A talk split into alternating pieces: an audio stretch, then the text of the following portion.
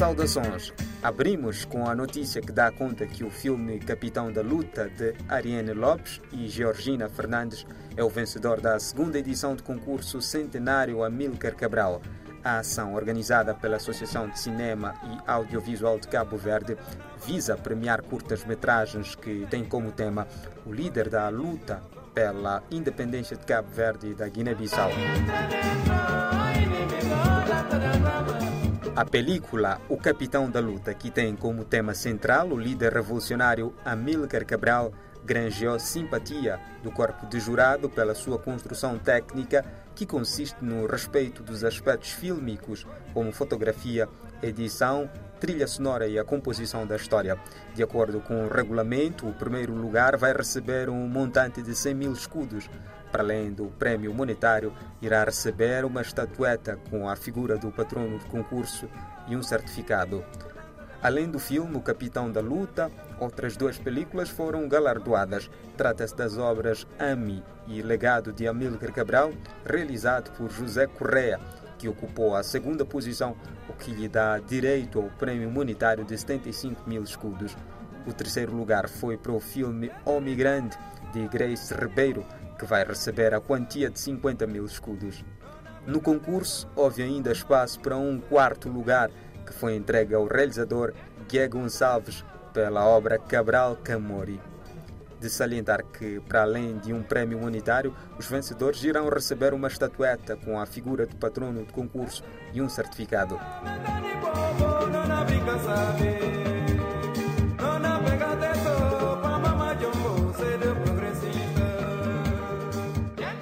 Esta segunda edição estiveram no concurso cinco filmes e a Associação de Cinema e Audiovisual de Cabo Verde perspectiva uma participação maior nas próximas edições, uma vez que tem apostado na promoção de formações alargadas a todas as ilhas e a todas as pessoas interessadas na produção do cinema e audiovisual.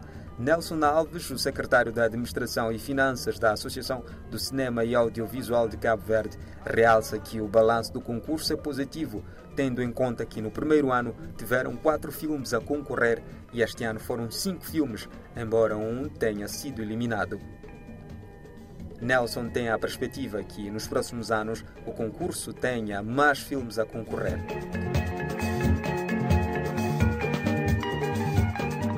A segunda edição do concurso centenário Amílcar Cabral tem por objetivo, para além de homenagear o legado de Amílcar Cabral, estimular o cinema documental e a criação de curtas-metragens.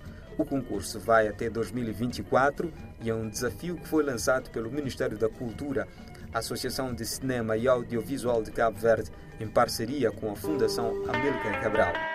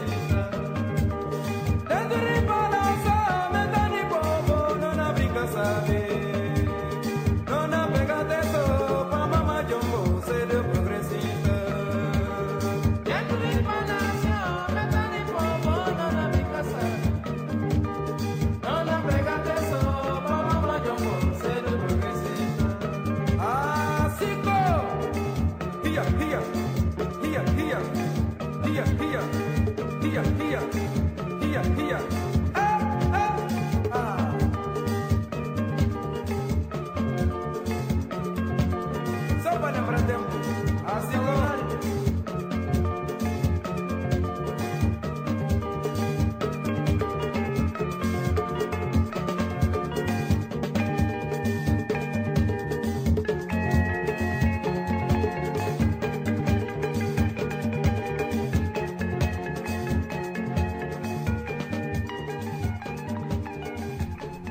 Ainda em Cabo Verde, saiba que foi lançado o concurso Filme Ambiental 2022 e Festival Internacional de Filmes Ambiental do Atlântico.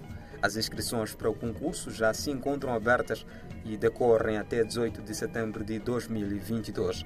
A ideia do festival teve um grande acolhimento e a expectativa é de vir a ser uma grande montra internacional na sensibilização para causas do ambiente no corredor atlântico tirando partido da posição geográfica de Cabo Verde. Nas próximas semanas traremos mais detalhes do concurso, que tem como prêmio máximo 100 mil escudos.